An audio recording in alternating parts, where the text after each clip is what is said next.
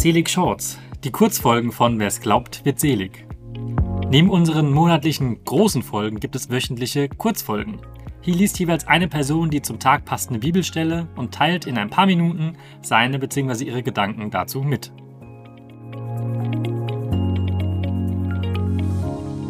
Heute mit Melanie Freitag. Evangelium nach Johannes. In jener Zeit stand Johannes am Jordan, wo er taufte, und zwei seiner Jünger standen bei ihm. Als Jesus vorüberging, richtete Johannes seinen Blick auf ihn und sagte, Seht, das Lamm Gottes. Die beiden Jünger hörten, was er sagte, und folgten Jesus. Jesus aber wandte sich um, und als er sah, dass sie ihm folgten, sagte er zu ihnen, Was sucht ihr?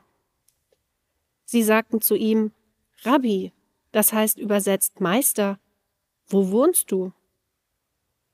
Er sagte zu ihnen, Kommt und seht.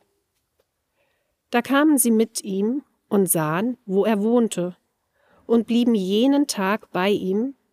Es war um die zehnte Stunde.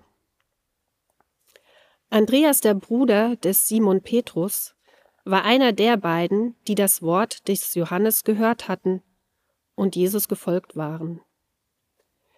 Dieser traf zuerst seinen Bruder Simon und sagte zu ihm, Wir haben den Meister gefunden, das heißt übersetzt Christus, der Gesalbte. Er führte ihn zu Jesus.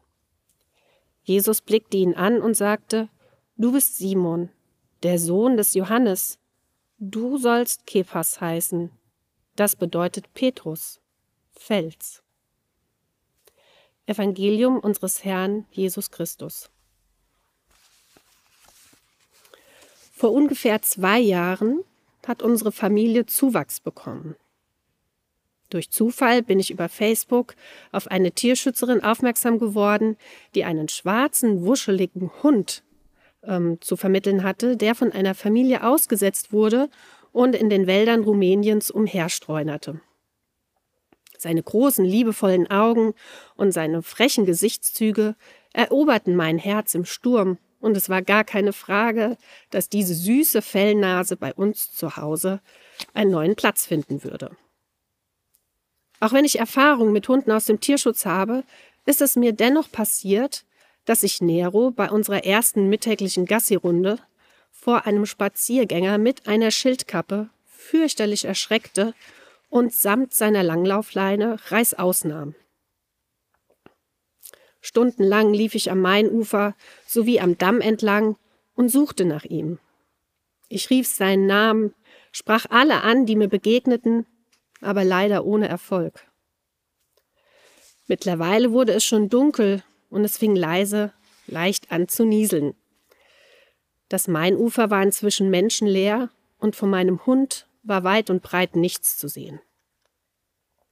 Ich hatte die Hoffnung aufgegeben, Nero wiederzufinden und war gedanklich schon dabei, die Polizei und den Tierschutz um Hilfe zu bitten, als mich eine Frau, die plötzlich von einem versteckten Uferweg am Main auf mich zukam und mich aus heiterem Himmel ansprach, Suchen Sie etwas? Ich war total verwundert, aber auch sehr dankbar über Ihre Frage.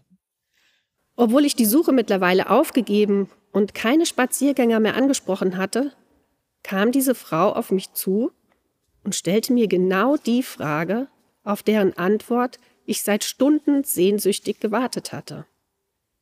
Ja, ich war auf der Suche nach etwas und habe es Gott sei Dank auch wieder gefunden.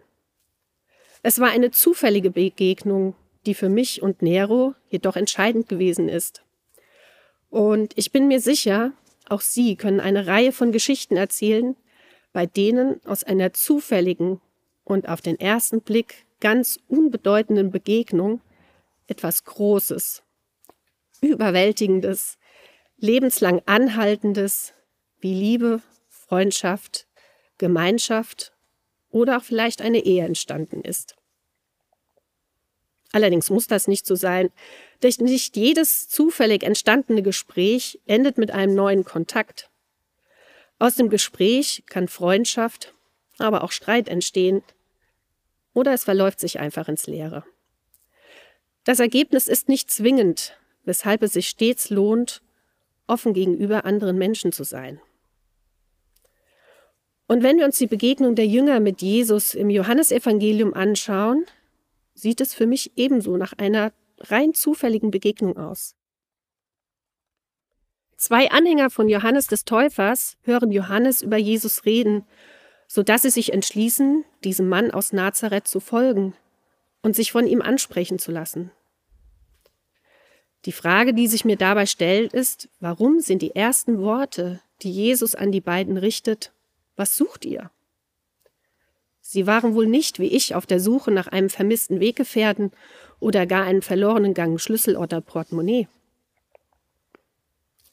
Möglicherweise hat Jesus diese Frage gestellt, um die Jünger dazu zu ermutigen, über ihre Motivationen und Zielen nachzudenken. Er wollte vielleicht, dass sie bewusst darüber nachdenken, warum sie ihm folgen und was sie von dieser Entscheidung erwarten. Vielleicht könnte die Frage aber auch darauf abgezielt haben, eine tiefere Beziehung zwischen ihm und den Jüngern aufzubauen. Indem er sie nach ihren Absichten fragt, zeigt Jesus Interesse an ihren persönlichen Bedürfnissen, Hoffnungen und auch Zielen. Eventuell wollte er ihnen die Gelegenheit zur Offenbarung geben, da Jesus bereits wusste, warum die Jünger ihm folgten. Somit ermöglichte er ihnen, ihre Sehnsüchte und Absichten auszudrücken, was den Weg für eine tiefere Interaktion ebnete. Ebenso könnte die Frage auch eine Lehre über den Zweck der Nachfolge sein. Indem er die Jünger fragte, half ihnen Jesus vielleicht zu verstehen, dass die wahre Suche in der Nachfolge Christi darin besteht, eine Beziehung zu Gott aufzubauen und Gottes Reich zu suchen. Die Frage, was sucht ihr, spiegelt demnach das einfühlsame und lehrende Element von Jesus wider, der oft dazu neigte, durch Fragen zu lehren und Menschen dazu zu bringen, über ihre spirituellen Bedürfnisse und Ziele nachzudenken. Somit möchte auch ich Sie zur Selbstreflexion einladen, um tiefer in die Lehren Jesu einzutauchen. Was suchen Sie? Vielleicht suchen Sie nach einer tiefen spirituellen Erfüllung, damit Sie durch Gebet, Meditation und Gemeinschaft mit anderen Gläubigen zu einer stärkeren Beziehung in Ihrem Glauben gelangen. Oder Sie suchen nach einer moralischen Leitung in Ihrem Leben, damit Sie Werte wie Liebe, Mitgefühl, Vergebung und Nächstenliebe in Ihrem Verhalten gegenüber anderen und in Ihrer täglichen Existenz praktizieren lernen. Oder suchen Sie vielleicht nach Gemeinschaft, damit Sie einfach Ihren Glauben teilen können. Eventuell suchen Sie vielleicht aber auch danach, den göttlichen Plan für Ihr eigenes Leben zu verstehen und ihm zu folgen. Möglicherweise sehen Sie sich eventuell nach Erlösung von Sünden und einer tiefen Verbindung mit Gottes Gnade und Vergebung. Ich persönlich suche nach Möglichkeiten, Werte wie Toleranz, Respekt und soziale Gerechtigkeit zu fördern und beispielsweise meine Schülerinnen und Schüler dazu zu ermutigen, moralisch verantwortungsbewusste Entscheidungen zu treffen sowie positive Charaktereigenschaften zu entwickeln. Gern möchte ich Wege finden, sie zu ermutigen, kritisch zu denken und ihre eigenen Überzeugungen zu reflektieren damit ich dazu beitragen kann, dass sie ein tieferes Verständnis für ihren Glauben entwickeln und in der Lage sind, fundierte Entscheidungen in Bezug auf ihren spirituellen Überzeugungen zu treffen. Und jetzt sind Sie dran. Wonach suchen Sie?